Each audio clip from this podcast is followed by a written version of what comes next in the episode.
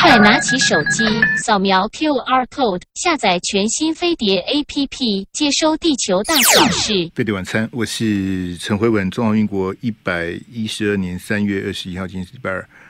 好，我们看到这个白宫国安会的发言人科比啊，呃，出来对这个呃普丁跟习近平的会面指指点点哈，呃。当然，我我我对科比是比较同情的哈。为什么呢？呃，他现在是白宫国安会的发言人啊。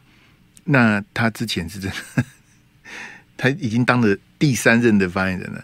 他之前在美国的国防部啊，在美国的国务院啊，都当过发言人哈。这我不太懂，说你，为什么一直当发言人呢？你你有看吧？那一一个美国白宫国安会的发言人来。来对这个普丁、习近平指指点点哈，这个根本 这有有点这个层级对不上哈，这个 这是这个习近平呢呃第八度的出访这个这个俄罗斯哈，这也是习近平担任大陆国家主席以来出访国家最多次的第八次哈，他去俄罗斯是最多次的哈，那这也是他跟普丁啊第四次四十次的这个会面哈。那因为普丁也有到大陆去参访过，而且他们会在国际的场合，呃，譬如说这个 APEC 啦，或是 G 团体，然后他们会见面哈。好，那所以这个这个不到十一年的时间，两个见面第四十次哈。那这个习近平他也特别提到说，他第一次担任这个大陆的国家主席，第一个出访的国家是就是俄罗斯啊。那这一次呢，他第三任的这个国家主席的任期呢，他第一个出访的国家又是俄罗斯哈。呃，当这这个都是刻意的啦哈，都是刻意这个安排哈，他也是刻意的把它讲出来。他是要告诉大家，这个大陆跟俄罗斯的关系是这么的密切。那他个人跟普丁的这个这个公交跟私谊啊，呃，也见面这么多次，然后。呃，有这么好的默契哦，等等哦，呃，这个这个实在是呃，全世界都看在眼里啊，因为呃，在俄乌战争之后，这个习近平会跑到这个俄罗斯莫斯科呃进行这个国事访问啊，呃，同一时间呢、啊，今天有一个闹剧哈，就是日本的首相岸田文雄啊，啊、闪电的去密访这个乌克兰啊，这我。我实在不晓得日本说，那你你去干嘛呢？你你去能做什么呢？这个岸田首相，其其实以前安倍哈，安倍在当首相的时候，他的外务大臣就是岸田啊，也就是说，岸田他他在当首相之前，他是负责日本的外交工作，所以理论上他应该不陌生才对啊！哈，这我我怎么看他都他都距离安倍都差。一大截啊，这个真的是 差很多。因为其实，在乌克兰的问题上面，日本是帮不了忙的啊，日本是没有话语权的。日本这几年呢，特别从安倍开始，就是变成是这个美国的小弟啊，这个真的是可能日本人也甘之如饴啊啊，就是就变成是美国的这个附水组织哈，呃，很悲哀啊，很悲哀。当然，我们也差不多了哈。那岸田因为今年呐、啊，这个 G7 在日本办哈，那我看这个外面的写法很奇怪，他的写法是说 G7 哈，就是七大工业国哈，叫做 G7，除了日本的岸田之外呢，其他的都去过乌克兰了。上一个去的就是拜登呐，好，那像 G7 其他那些什么法国、德国，早早就去过了，好。唯一没有去过的人是岸田，所以岸田这个今天跑去乌克兰。那你你去乌克兰能干嘛呢？全世界瞩目的焦点是在习近平跟普丁会谈之后，习近平如何跟乌克兰的这个泽伦斯基啊，到底要谈什么？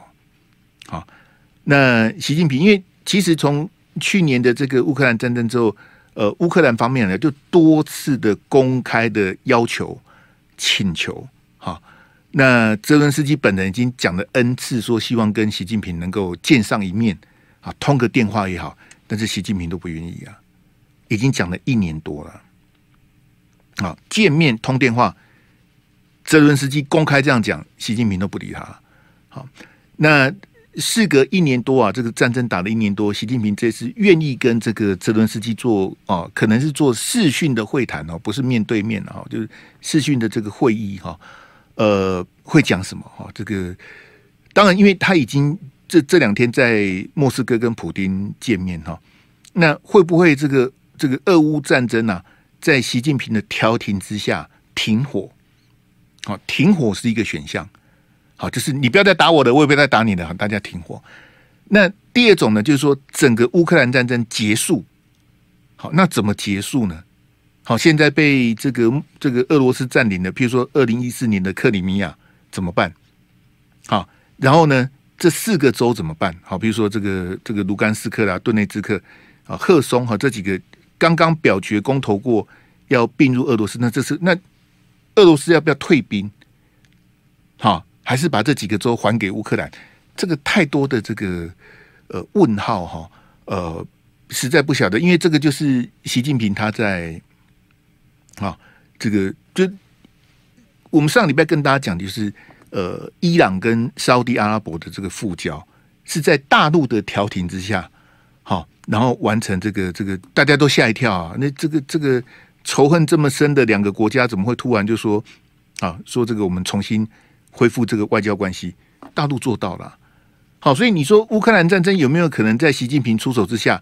呃，因为其实乌克兰之前跟大陆关系就非常的密切，那俄罗斯的关系就不用我讲了。刚刚你讲了一大堆了，所以为什么泽连斯基去年一开始就一直在这个这个哈呼唤？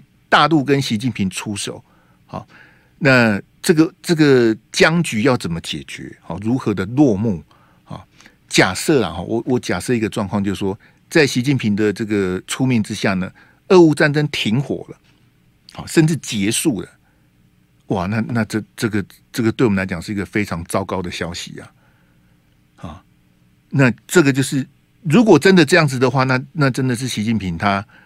这个担任大陆的领导人啊，在国际外交、国际关系上面一个呃非常非常重要。如果真的因为他的这个哈居中的协调，让俄乌两方能够停火，甚至停战，啊，甚至整个战争结束，哇，那这个这个当然很难呐，很困难呐，哈。那我们除了看到这个。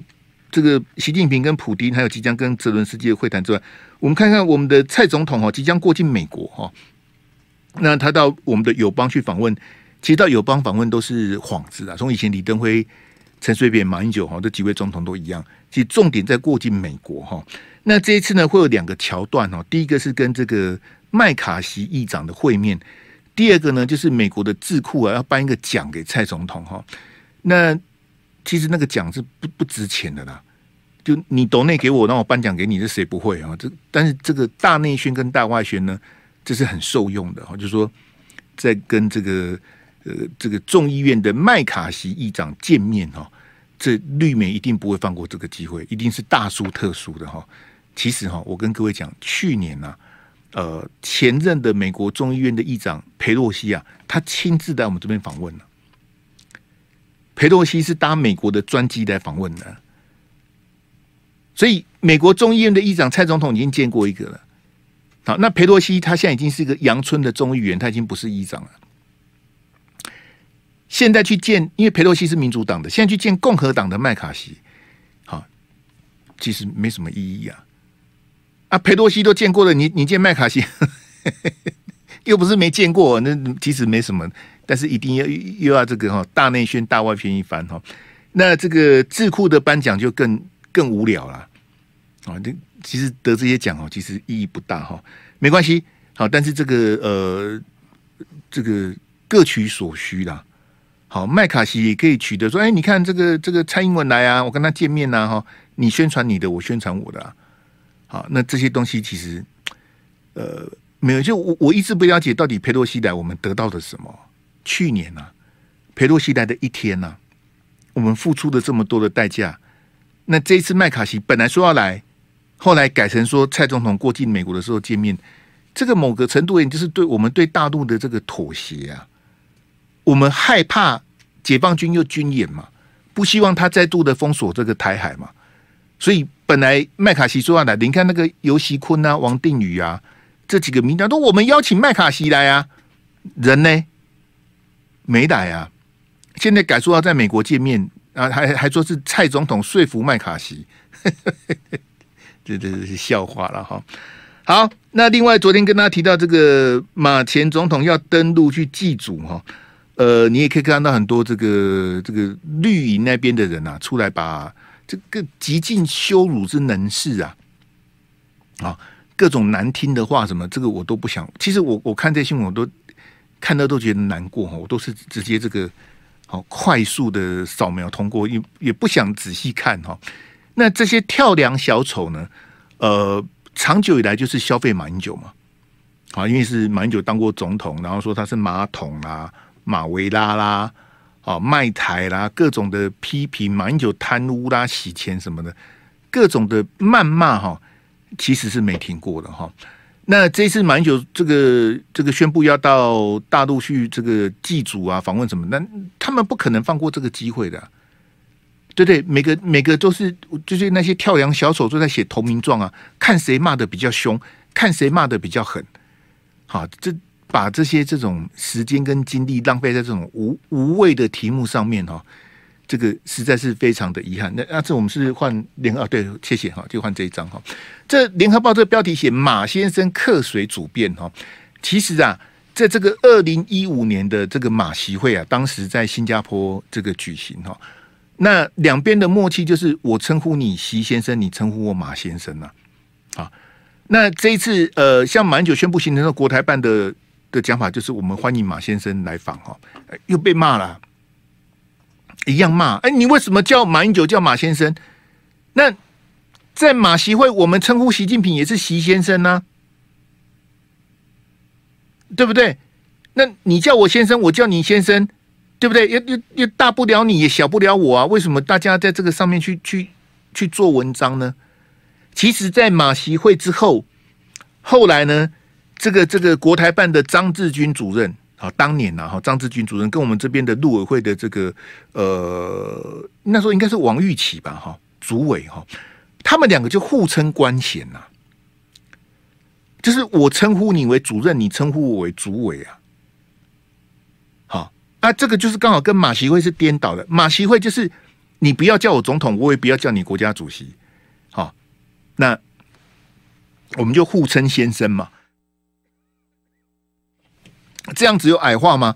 我不觉得有矮化啊，对不对？那为为什么一定要要称官衔呢？那这个王玉琦跟这个张志军互称官衔，互称这些，这个又又怎么样呢？也不怎么样啊。其实那些都是默契的问题的，没有什么，没有什么要在上面做文章说啊，你这是怎么样怎么样？我觉得非常的无聊。我我比较希望说，那啊，这个有蔡总统跟这个习近平那一张，就说，那如果可以互称先生，那蔡女士跟习先生可以吗？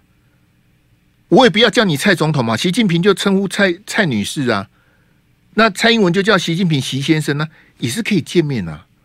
那我一直不太懂啊，好，为什么不能坐下来谈？到底为什么？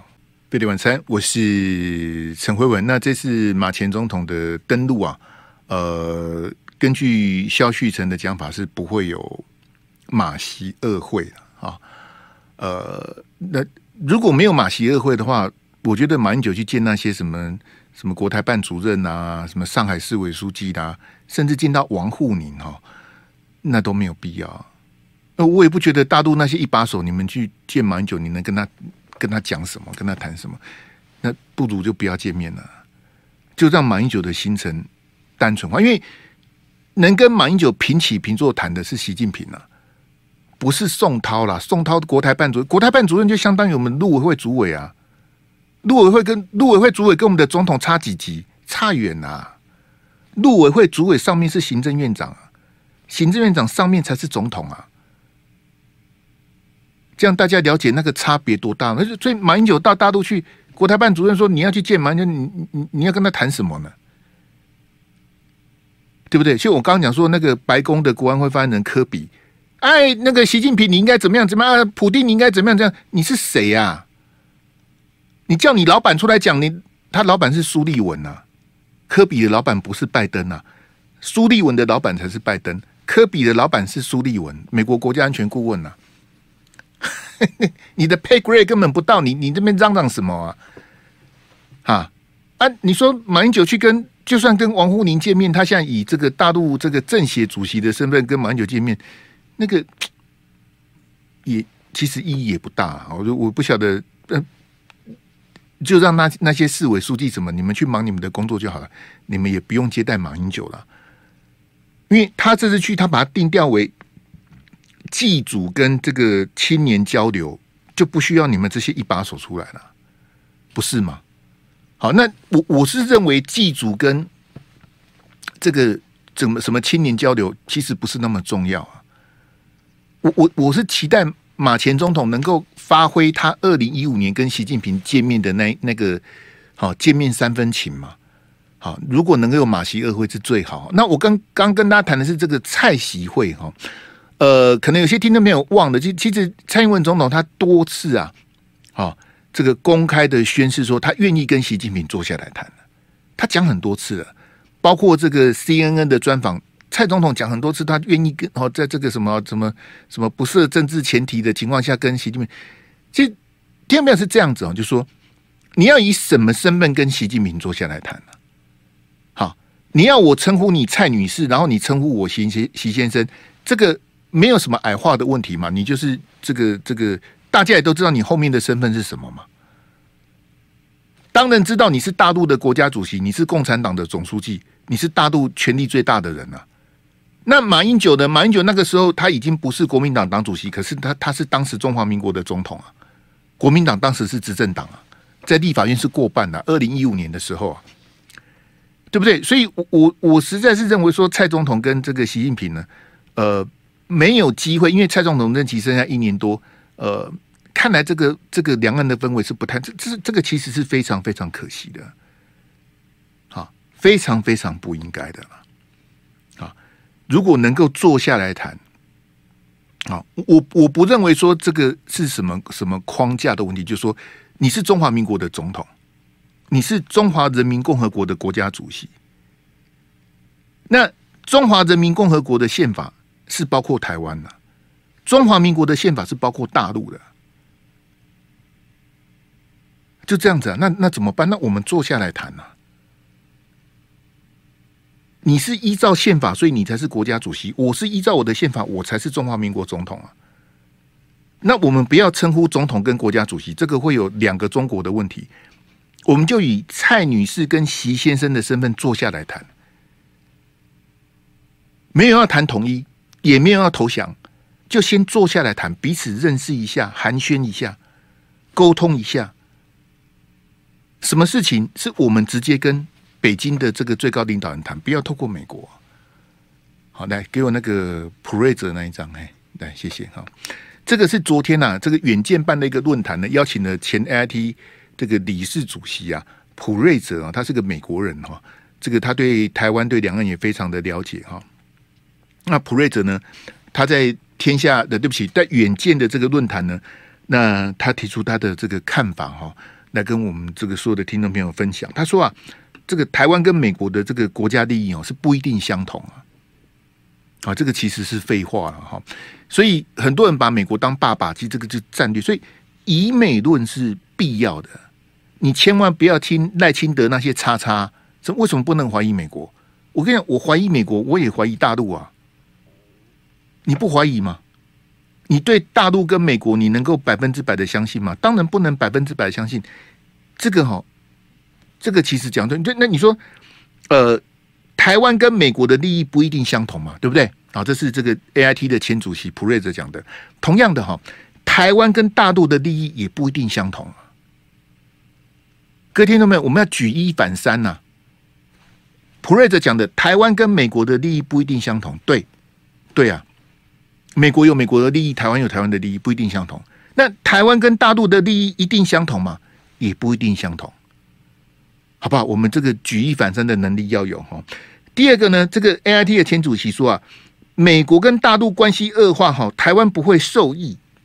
啊，这个哈实在是太重要了。那我我觉得今天联合报做一个一个头条，然后中国时报写的实在是太小了。哎，那甚至其他的媒体甚至连谈都不谈，写都不写哈，这个就是台湾媒体的悲哀。他觉得这个普瑞泽讲的话，哈，可能跟我的报社的立场跟我的意识形态是矛盾的，是相反的，我就我甚至不登啊，要要不然我就随便两三句就给他带过去了哈。你看这个 AIT 的这个前主席他讲的，这个这个其实是很多独派的人的这个。逻辑方面的这个问题，就说：哎，最好美国跟大陆打起来啦，对不对？最好美国的航空母舰、美国的什么什么飞弹去打打什么北京、打上海，然后大陆就反击，然后你们两个打起来。如果他们真的打起来了，我们会有什么好处？就很多独派就就认为说，美国跟大陆哈最好是势不两立的哈，最好是不管是贸易战。好，之前川普不是祭出了一大堆这个莫名其妙的关税吗？好，什么样制裁啊什么的，对不对？那整个大陆跟美国如果关系的话，有些在我们台湾的这些独派哈，他认为这个是好事一件呐。好，天下大乱，形势大好，最好美国跟大陆哈永远都不要坐下来谈。那 你你听听看，人家 AIT 的这个前主席他讲的，就是说美国跟大陆的关系如果恶化的话，我们不见得有好处啊。我们不会得利，我们不会受益呀！啊，两只大象在打架，我们是一一一株小草，我们一不留一不留意就被大象踩死了。怎怎么会想多？他们两个越乱，然后我跟你讲哈，他们两个乱哈，我们不见得有好处啊，对不对？那他们两个如果很好呢？如果美国跟大陆如胶似漆，你兄我弟呢，我们也不见得有好处啊。这样，各位听众朋友了解，我很我很持平的讲，台湾跟美国的利益不见得一样，台湾跟大陆的利益也不见得一样啊。美国跟大陆翻脸，我们不会有好处；美国跟大陆和解，我们也不会有好处。我们的问题就在这里呀、啊，很尴尬的一个处境啊，就是夹在这个。全世界第一大国跟第二大国中间，我们是左右为难呐、啊，我们谁也得罪不起呀、啊，那怎么办呢？哈，好，那我们看这个普瑞泽哈，他讲的一段哈，很很有深意的话哈。他说啊，除了一国两制之外哈，这普瑞泽讲的哈，他说啊，台湾的主流民意可以接受哪一种政治安排？好，这是一个一个呃讨论的问题，这是一个辩论的问题，就。你们一直不要一国两制嘛？你一觉得一国两制被污名化嘛？啊，一国两制就变成香港啊！啊，一国两制我们就如何如何啊？就不要一国两制啊！听到一国两制这四个字，大家就转台的，就不想听。好，不要一国两制啊！那 AIT 的前主席普瑞泽说，除了一国两制之外，台湾的主流民意可以接受哪一种政治安排？你觉得呢？你觉得那不要一国两制，那你要什么嘛？其实普瑞泽这个话逻辑上是有问题，但但是他他讲的是一种可行，就是说你是不要一国两制这这个这四个字呢，还是你不要他那个概念？就一国两制这四个字已经被讲烂了嘛？好，就听到就心情不好啊，就不要这四个。那你要什么嘛？好，这个也就是我一在节目中跟我们所有听众朋友说，你到底是不要一国还是不要两制啊？你是反对一国还是反对两制？其实你不是反对两制嘛，因为你觉得大陆的制度不好嘛，大陆的制度没有我们这边民主，没有我们这边开放，你觉得他们的制度不好，我们的制度比较好，所以你是希望两制嘛？但是你不要一国啊，你要两制，但是你不要一国啊，我不要跟他同一国啊，所以一国两制其实你是反对一国，你不是反对两制，两制是 OK 的，啊。但是你是不要一国，那你不要一国，那就是两国喽。那两国两制可行吗？所以基本上普瑞泽，我们再回到普瑞泽的话，他说：呃，除了一国两制之外，台湾的主流民意可以接受哪一种政治安排？没有别的方法啦。普瑞泽，难道你要两国一致吗？两国一致这这太好笑了，两国干嘛一致呢？好，还是你要这个呃？两国一致，一国两制，一国一致，它只有四个排列组合啊！一国一制，一国两制嘛。两国一制，两国两制嘛，它只有四个排列组合，那怎么办呢？所以我也很想问普瑞泽，那你说还有什么政治安排呢？一国一制不要，一国一制整个被吃掉了嘛，整个被团结一国一制嘛，两国两制，大陆不可能接受啊，两国两制，要么你就是哦变成这个香港，他直接不动武就把你干掉了，那就那个就是香港，或者他出兵打你，那就变乌克兰了。两国两制，老共不可能接受的。你你你用卡特乌熊马灾啊！一国一制我们不接受嘛？两国两制，老共不接受嘛？那剩下两种啊，两国一制，这这个太好笑。两国一制也可以换，那不是只剩下一国两制吗？哎，不行！哎，黄兄，不是一国两制不好，那那你要什么嘛？你你要什么？你要讲哎，总共只有四种啊。那黄兄，我我要第五种啊！你那你讲第五种是什么？你你你发明一种。北京可以接受，华府也可以接受，我们台湾主流民也可以接受的，那你可以得诺贝尔和平奖了。你太厉害了，你那你告诉我第五种是什么？还是你有第六种？那这个啊，我我上次在慧文看社会接到一个在大陆人在美国的很不礼貌，东我我我的节目他都没听，东扯西扯，慧文兄，我等着跟你连线很久了。哦，哎，你要讲什么？好，针对这个这个两岸的部分，讲。这我这我我我觉得我是有点受伤啊，就是说，其实他根本也没有听我的节目，根本不知道我在讲什么。他只是因为我在回文看社会有有看那个 disco 哈，他就要进来讲了。好，那我我也大略的听他讲了之后，我也不知道他在讲什么。我我要跟各位解释跟说明的是说，呃，这些年来两岸的学者啊，这些各种的先进呐，我大陆的智库，我们台湾的智库这边什么的哈。其实各种两岸的可行性，各位听众朋友，我们都不要再伤脑筋了。为什么？因为第一个，我们书念的没有人家多啊，什么政治学的理论啊，什么联邦啊、邦联什么的，那个那个乱七八糟什么的，我们书念的没有人家多。第二个，很多人都研究几十年了，几十年了，两岸的专家已经研究几十年了，你也不用再伤脑筋了。好那既然我们输的没有念的人家多，人家都研究几十年了，那都卖过给稿啊！好，很像你发现新大陆一样。哎，黄兄，我有第五种排列组合呢，你你的愿闻其详啊！你有更好的，可以同时满足北京、台北、华府，大家都同意，大家都嗯，这个这个方法非常好。利利啊，再搞利都没，你就去拿诺贝尔和平奖。对对，你有更好的方法。去处理这个问题吗，方方面面都能够接受的，大家都不会开开骂、开开火的，好，大家都愿意接接受这个方案，不可能的。好，所以你说这个维持现状啊，因为我们很多民调，这个很八的民调说，哎呀，台湾的主流民意是维持现现状是什么呢？现状早就被蔡总统这六年多的执政给搞烂了。在马总统那几年，其实陆客来的非常多，曾经最多的一年来了四百多万的陆客啊，一年啊。你知道前几天香港的新闻啊，我我讲给大家听，香港一天通关十万人啊，就是从大陆跑去香港的人一天来的十万，你听得很多对不对啊？十万一天来十万，好多。你看一天来十万，一年就多少人？诶，三千六百五十万嘛，一天来十万嘛，啊，一年不是三百六十五天。好，所以就是三千六百五十万，对不对？错，为什么？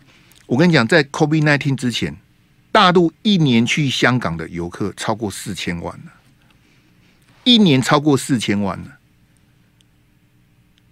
光是陆客就超过四千万。那你你你四千万去除，其实一天是超过十万了，对不对？一年才三百六十五天嘛，那一年去了四千多万人，一天一定超过十万的。所以你看到 COVID-19，哦，一天来了十万，好多。人家全盛时期一年是四千多万的陆客啊，我们台湾这边少个零，在马总马总统的时候，一年是四百一十三万的陆客，那个是目前的历史新高，四百一十三万，一年的陆客啊，那跟香港比，立刻少了一个零啊，对不对？那那你你看看这么多的这些哦，这些陆客啦，哈，这些这个呃，我们不要讲人民币啦，就是说。两岸在能够三通、大三通、小三通、A 克法，好，就所谓的和平红利之下，好，你看看香港嘛，那你你看看我们嘛，好，所以我我刚跟各位讲说，各种的排列组合，就我们回到这个一国一制、一国两制、两国一制、两国两制，其实它就这四种排列组合。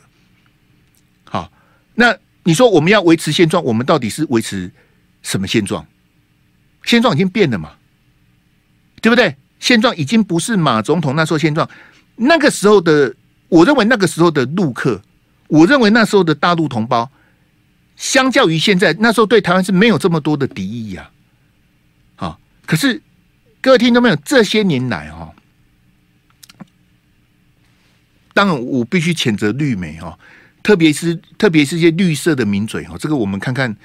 这个我再找时间来跟大家谈哦，这个没有关系的，反正得罪人的事情我也经常干哈，也也是也是要去面对，也是要谈。好，甚至我那天听讲说还不止不止这几个这个绿营名嘴的讲的这些好伤感情的话哈。其实这几年来两岸关系的退步，包括部分大陆翻墙过来的这个网友对我们的敌意呀，两岸人民的敌意呀。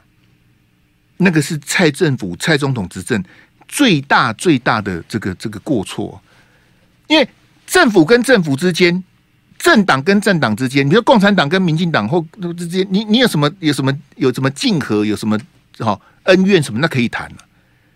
可是人民跟人民之间是不应该有仇恨的。你跟大陆同胞有什么血海深仇？啊，你你是他的杀父仇人吗？还是他把你老婆抢走了？没有啊。那为什么人民之间要仇恨呢？为什么有人要刻意去制造台湾跟大陆同胞之间的仇恨呢？为什么？这个是最可恶的地方。我们先进广告来。飞碟晚餐，我是陈辉文。昨天在这个远见办的这个论坛，除了 AIT 啊，这个美国在台协会的这个前主席呃普瑞泽之外呢，另外应邀演讲的还有我们的这个前国安会的秘书长啊。苏启哈，那他也是九二公司的当时的这个推手哈。那苏启教授呢，对两岸对国际这个研究哈，这个台湾在我们这边是非常的这个哈。那昨天他也特别，因为我我看联合报写这个我我不是很懂啊哈，因为论坛我是没参加，我是看联合报报道。苏启的意思是说哈，两岸关系啊，好不会更好了，好不会更好了。不不知道这个是联合报记者写错字还是怎么样哈，就说。不会更好了，所以呢，习近平呢、啊、会在他的第三任的任期统一台湾，不会再拖了哈。呃，我我我对第一句我是看不太懂，我我我的我的判断我的解读哈，就是我刚刚跟各各位讲的，就是两岸两岸这个被绿媒哈被绿色名嘴这个胡搞瞎搞，也在蔡总统抗中保台的这个这个敌意之下哈，就是这个当然不是全部啦，大陆有十四亿人。会翻墙出来的其实没多少人，不到一亿人了。好，大家别往心里去。可是好不容易翻墙的这个大陆的网友呢，看了三明治之后是一肚子火啊，越看越火啊，哎，就气都快气死了。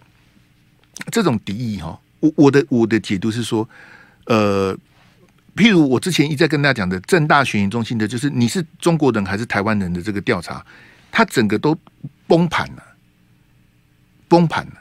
从一九九二年开始调查，他每年的今年也会调查，应该是？六七月的时候会这个有一个今年，他他每年都做好，不是？说政大很有钱，因为是？拿国家的钱在做的，好，他是？固定做，每年都做，这个民调是？很有参考价值，就是？说你是？中国人还是？台湾人，从一九九二年呐、就是？九二共识那一年，一路这样调查下来，整个已经崩盘了，就是。现在在我们台湾，你自认是中国人的没几趴了。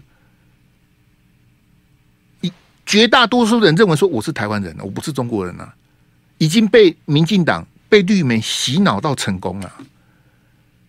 各位听到没有？在这样的前提之下，你是习近平，你还会拖吗？不要说你是习近平了，你是任何一个大陆的领导人，你都不会再拖的。为什么？因为。整个台湾的民心氛围已经变了，甚至我特别的强调哈，就我就跟你讲说，我没有在怕得罪人的，得罪人是怎样？得我该讲的还是得讲啊，就说民进党是一个一路以来长期是如此，民进党绿媒、好《自由时报》、三明治，他们本来就这样子，我我我见怪不怪啊！我看多了，我怎么会觉得怪呢？而是说，这个氛围的改变在于，绿的本来就这样子，部分的蓝，在国民党内部，甚至以你所谓的蓝军的蓝营的媒体人或名嘴部分，他也变了。他也质变量变，他也往民进党那边靠拢了。各位同学，你懂我意思吗？就是说，民进党三明治他们本来就这样子啊，我我一点都不会压抑啊。可是国民党内部，包括南营的名嘴媒体人，他们有些也去认同中华民国台湾的，他们有些也去认为互不隶属了，他们去往民进党的方向看，因为。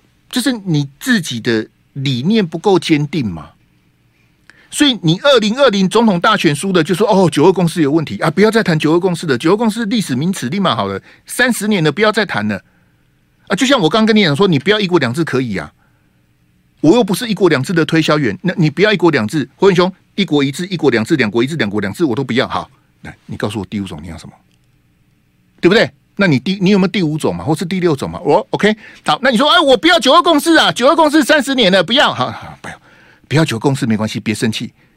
那你要拿什么去跟大陆谈？我我今天的标题嘛，蔡女士跟习先生可以坐下来谈嘛？那你要怎么跟人家坐下来谈呢？黄兄，我我我坚决不要九二共识，九二共识是马英九那么他们弄的，我不要，哈不要嘛？马英九都下台了，他都准备回去祭祖的，不要不要。那你要什么？你要怎么跟大陆互动嘛？你要怎么跟他谈嘛？你你你发明一个出来，你你讲你讲一套逻辑出来嘛？来来来，欢迎啊！来，Please，It's your turn 你。你你你来表演一下，你要你要怎么跟人家？那你你说这个不好，那个你也不要，那你要干嘛嘛？你在想什么嘛？还有看稿吗？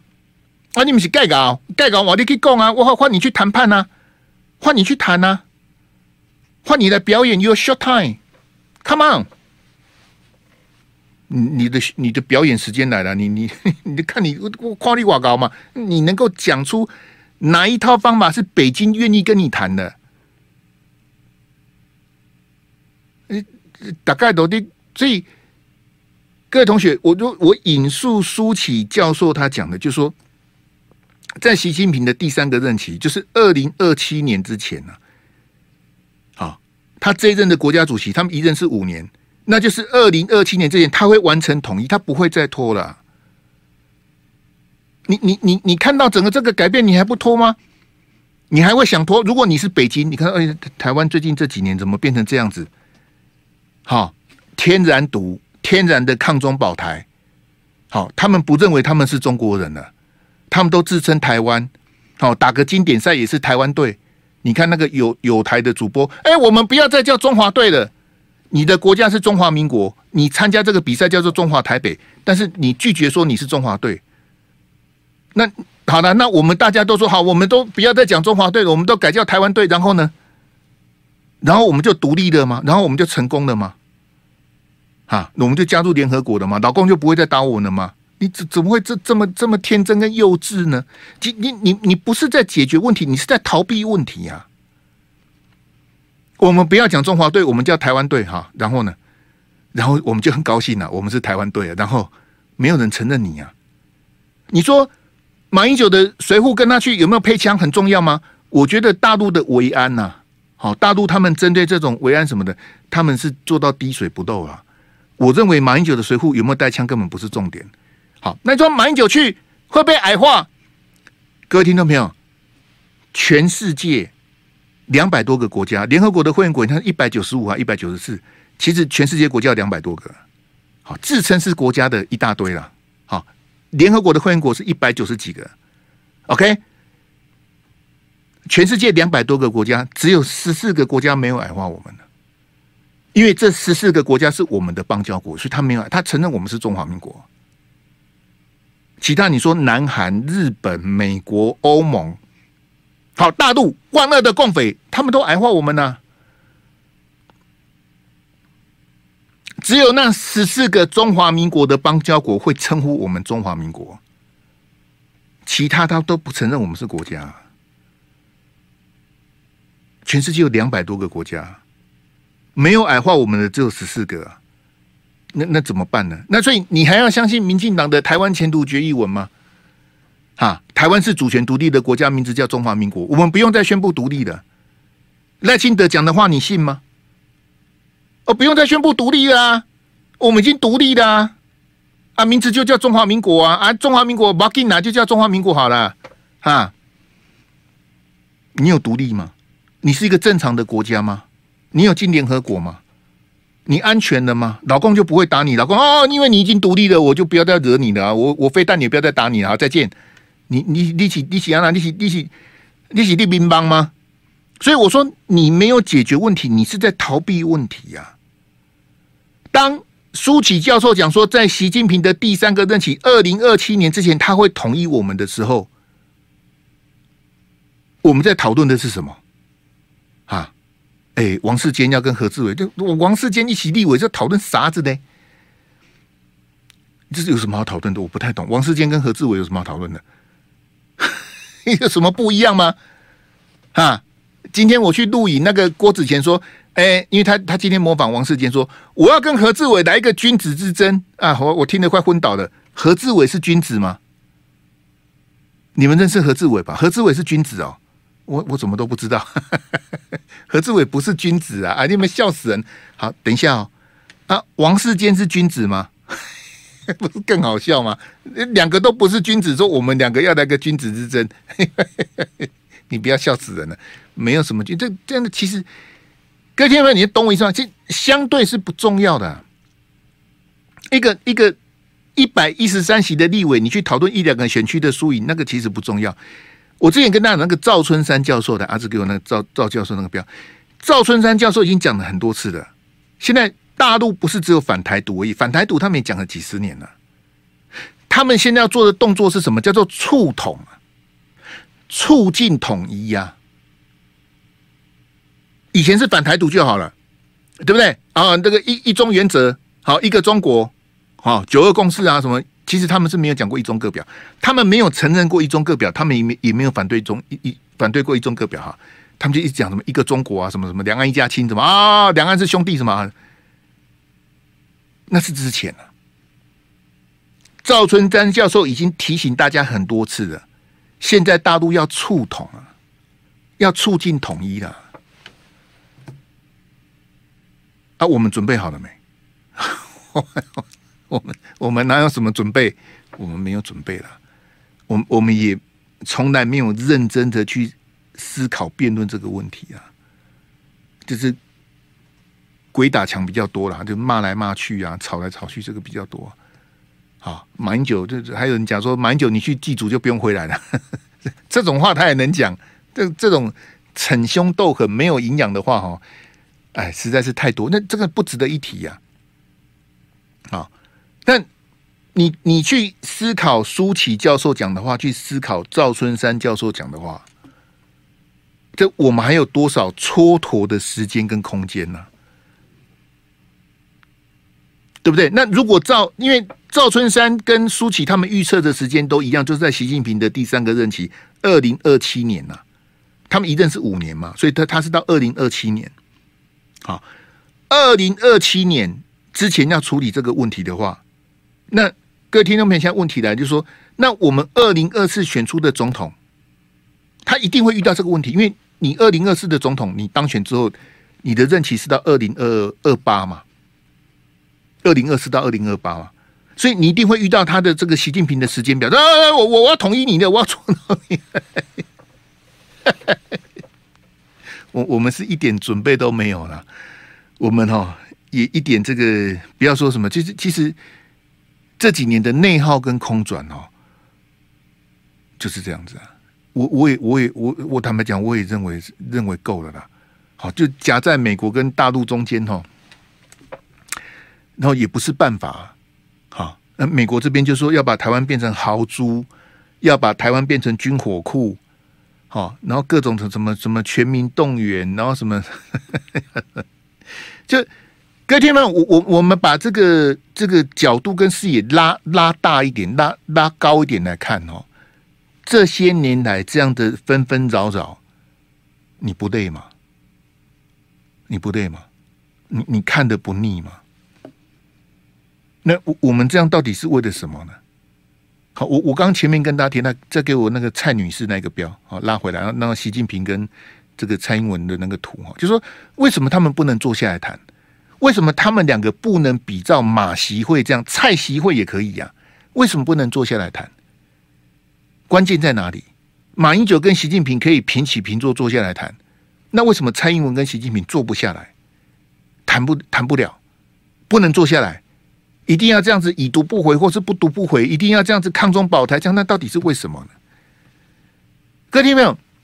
二零二零年我就认为应该把蔡总统不要让他连任了。好，可是因为种种原因，蔡总统还是连任了。好，那也也非常的无奈。好不容易这个大家撑到的二零二三年，即将二零二四年了，对不对？你还有一次选择的机会！你是要选择一个蔡英文路线的总统，还是要选择一个马英九路线的总统？就这样，因为蔡英文的路线大家很清楚的，马英九才卸任六年多，马英九的路线你也很清楚的。你要选择蔡英文的路线，还是马英九的路线呢？就这样，其其实没有什么。我我我不，你你你有第三条路线？我我我不是蔡英文的路线，我也不是马英九的路线，我能够或者说我能够发明第三条路线。哎呀，那我实在是太感动了！你有第三条路线吗？去修正蔡英文的路线，也去修正马英九的路线，有更好的方法吗？走出第三条路，好、这个除了国民党跟民进党这样哈，我我有第三条路，我不要一国一制、一国两制、两国两制、两国一制，我都不要。谢谢啦，谢谢大家，我们明天见，拜拜。